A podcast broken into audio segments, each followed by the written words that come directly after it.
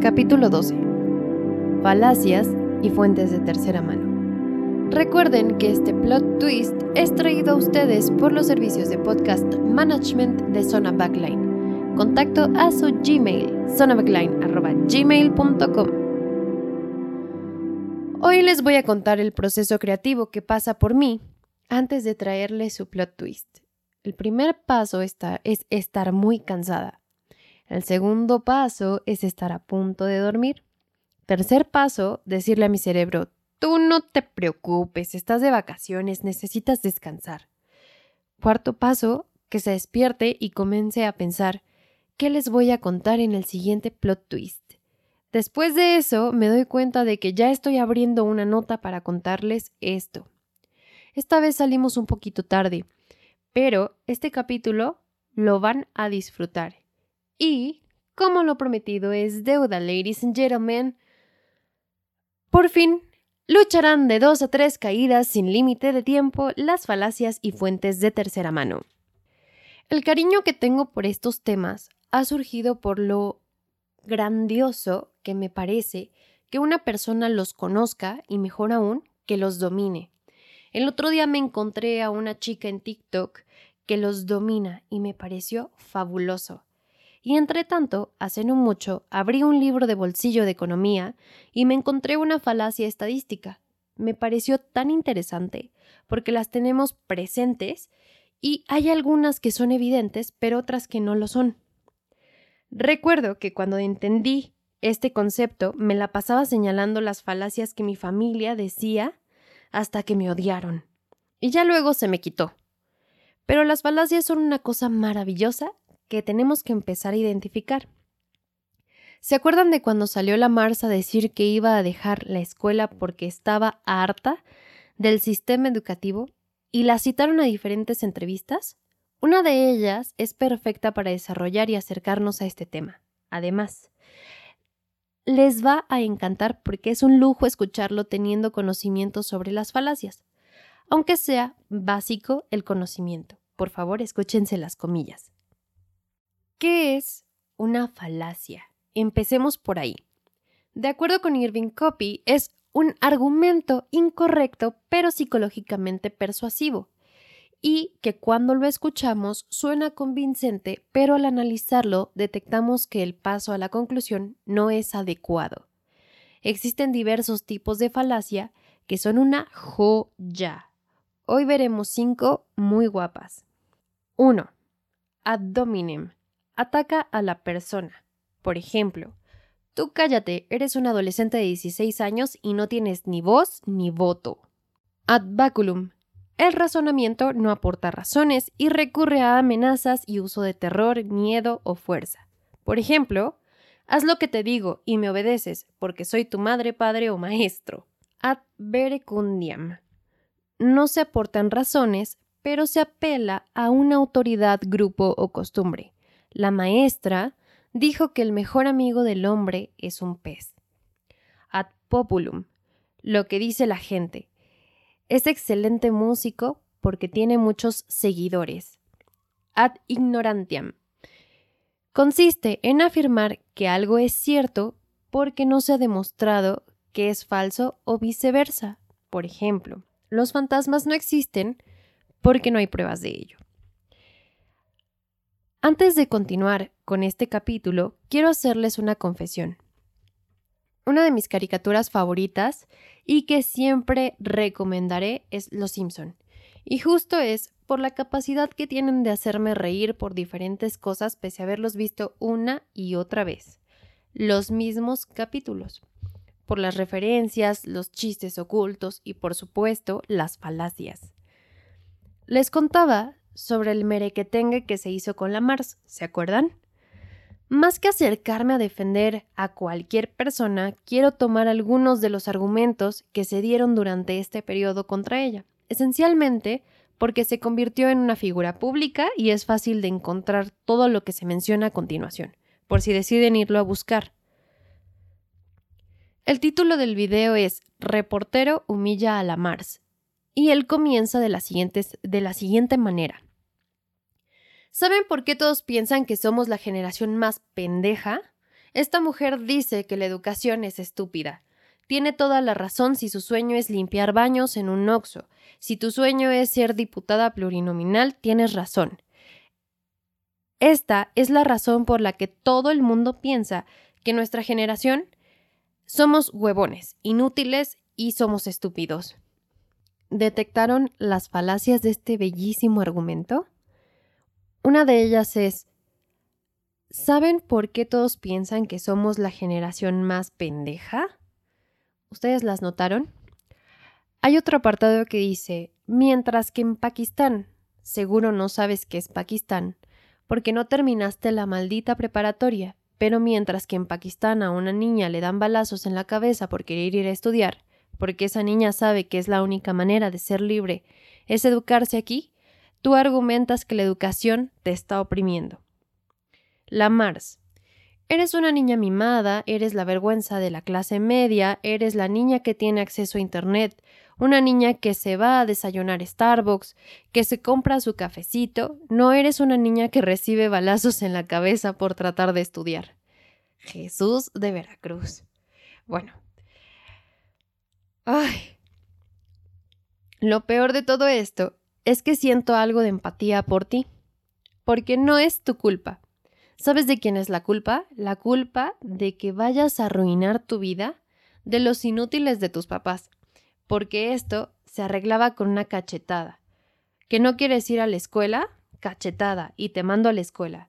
Esto es vergonzoso, estás a punto de arruinar tu vida, entiéndelo. Educación es el único camino a que realmente seas libre. Seguir tus sueños, Mars, no está peleado con educarse, al contrario, es la única manera. ¿Sabes dónde terminó la gente como tú? Muertas o en alguna esquina, prostituyéndose por una lata de atún. ¿Esto es lo que tú quieres dejando la escuela? A menos que quieras ser diputada del PRI, entonces vas muy bien. Confía en alguien que lleva 50 años. Te voy a presentar a Graciela. No te voy a hablar de Malala, porque no tienes ni idea de qué es un premio Nobel porque no fuiste a la escuela. Graciela es una mujer de 60 años, 50 años más de vida que tú. Para no seguirles repitiendo este argumento horrible, lo dejaré hasta aquí y obviamente tiene algunas omisiones de información. Sin embargo, me gustaría retomar cada una de las falacias o algunas de las falacias que se tienen aquí, porque yo sé y estoy segura de que ya las detectaron.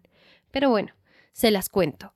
Mientras que en Pakistán, seguro no sabes qué es Pakistán porque no terminaste la maldita preparatoria, bueno, voy a retomar estos argumentos falaces para poderlos desglosar un poco más. Dice este señor, mientras que en Pakistán, seguro no sabes qué es Pakistán porque no terminaste la maldita preparatoria. Este es un alegato espacial, básicamente la pendejea porque no terminó la escuela. Luego dice, la única manera de ser libre es educarse. Aquí tú argumentas que la educación te está oprimiendo. Esto, esta falacia en específico se llama hombre de paja. Está tergiversando el argumento de ella para responder su propia premisa. Dentro de este mismo diálogo, el señor dice, La Mars, eres una niña mimada, eres la vergüenza de la clase media, eres una niña que tiene acceso a Internet, una niña que se va a desayunar Starbucks, que se compra su cafecito. No eres una niña que recibe balazos en la cabeza por tratar de estudiar este argumento tiene dos falacias que yo detecté. Uno es el ad hominem, que sí lo vimos al principio del capítulo, porque la agrede como persona en lugar de discutir el argumento principal. Y otra llamada prueba anecdótica, que no considera más datos sobre otras personas, solamente habla de una mujer. En realidad, todo este argumento es falaz. Espero que lo hayan notado. Me da mucha gracia porque todo el argumento es falaz y ni desglosándolo puedo hacer un resumen del mismo. ¿Ya se dieron cuenta? Incluso puedo decirles que no toma nada literal de lo que ella dijo para refutar su argumento, lo minimiza y la agrede para demostrar su punto. Y lo peor de todo es que vivimos siendo esas personas que dicen no, pues se viste como licenciada, seguro sí estudió. ¿Cómo? Bueno, alguna vez me encontré por Facebook es uno de los lugares donde más encontramos falacias, pero bueno, una vez encontré en Facebook a una persona atacando a nuestro presi, con un argumento como es que está viejo y por eso no va a ser buen presidente. Me dio mucha gracia y le comenté algo como, oye, entiendo tu molestia, pero ¿me podrías desarrollar tu punto? Me parece que no tienes un argumento sólido. Y me contestó, con este güey no es necesario ser argumentativo. Este tema nos da la entrada a las fuentes de tercera mano. Cuando una persona desea minimizar los argumentos debido a que no tienen información suficiente, recurren a falacias y a fuentes de tercera mano. Investigando para este capítulo, encontré fuentes de primera mano, de segunda mano y de tercera mano. Las fuentes de primera mano son medios originales que contienen información fidedigna y que no han sido alteradas o distorsionadas para fines específicos, por, por, ejemplo los informes científicos o un estudio de primera mano. Luego están las fuentes de segunda mano y las de tercera mano. Las de segunda mano es un material que contiene datos de fuentes originales pero que han sido distorsionados o modificados. Un ejemplo de esta información son textos didácticos, diarios, periódicos, informes gubernamentales, libros de divulgación popular, etc. Un ejemplo de fuentes de tercera mano son libros de texto, revistas no científicas y algunas monografías. En el caso de los documentos específicamente, se recomienda buscar personas que hayan escrito de primera mano la información o algún experto en el ámbito. Algo que a mí me pasa muy seguido es que tengo pensamientos largos. ¿Se acuerdan que les comenté? Bueno, un día me pasé mirando una taza, por decirles algo, y vino a mi mente un documental. También les había dicho que me gusta consumir contenidos educativos. Entonces comenté algo sobre el documental y la respuesta de mi interlocutor fue bueno, pero lo sacaste de un documental. ¿Ustedes saben en qué categoría entra ahora? Quiero decirles que algo ñoño que hago es preguntarle todo a Google y sacar varias fuentes de lo que veo. Ahora les explico. Dicen por ahí que para tener una versión cercana a la realidad necesitas llenarte de información para tener una perspectiva amplia. Les pongo un ejemplo. Hay una serie de Netflix de nombre Madame C.J. Walker. Una mujer hecha a sí misma. El título en español. Que cuenta la historia de una empresaria que lanzó un producto para el cabello. Juro que mientras veía la serie buscaba referencias de lo que se presentaba, y hay una versión que cuenta cómo la antagonista realmente tenía motivos para demandar y si fue un plagio, de acuerdo con otras versiones. Y mientras que son peras o son manzanas, esto nos ayuda a tomar una posición mucho más neutral para poder decir, hay cosas que solo son. Teniendo toda esta información en la mesa, me cuestioné, ¿qué tanto hay de incorrecto en lo que digo? Si bien por un lado tomo información relevante y premisas de argumentos de los documentales, también es cierto que contrasto la información y busco fuentes para hacer una conclusión. Y platicando con una amiga me comentó que justo es el formato en que entregamos la información a nuestra audiencia. Yo siempre los invito a cuestionarse sobre lo que les digo, porque seguro me equivoco y al final del día este, su plot twist, está hecho y escrito por mí. Mis ideas y mi forma de llevar la información hasta, hasta las conclusiones que yo previamente saqué. Jaime Altozano es un músico youtuber que hizo un video llamado ¿Por qué Mozart no usa si bemol? Para no spoilearlos, porque es realmente bueno el video, Quiero decirles que Franco Escamilla, un famoso comediante mexicano, lo citó en una entrevista como una fuente sólida.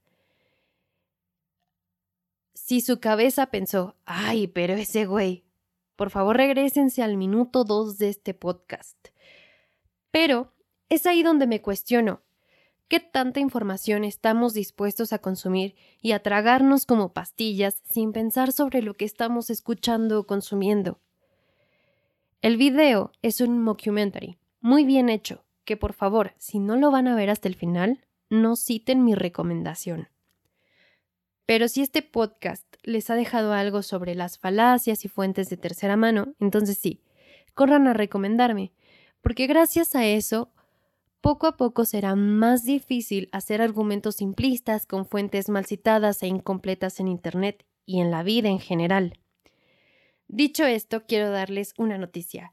En el siguiente podcast vamos a hacer una dinámica súper interesante con un experto de falacias argumentativas. Por lo mientras, les mando un abrazo virtual. Nos vemos en el siguiente Su Plot Twist.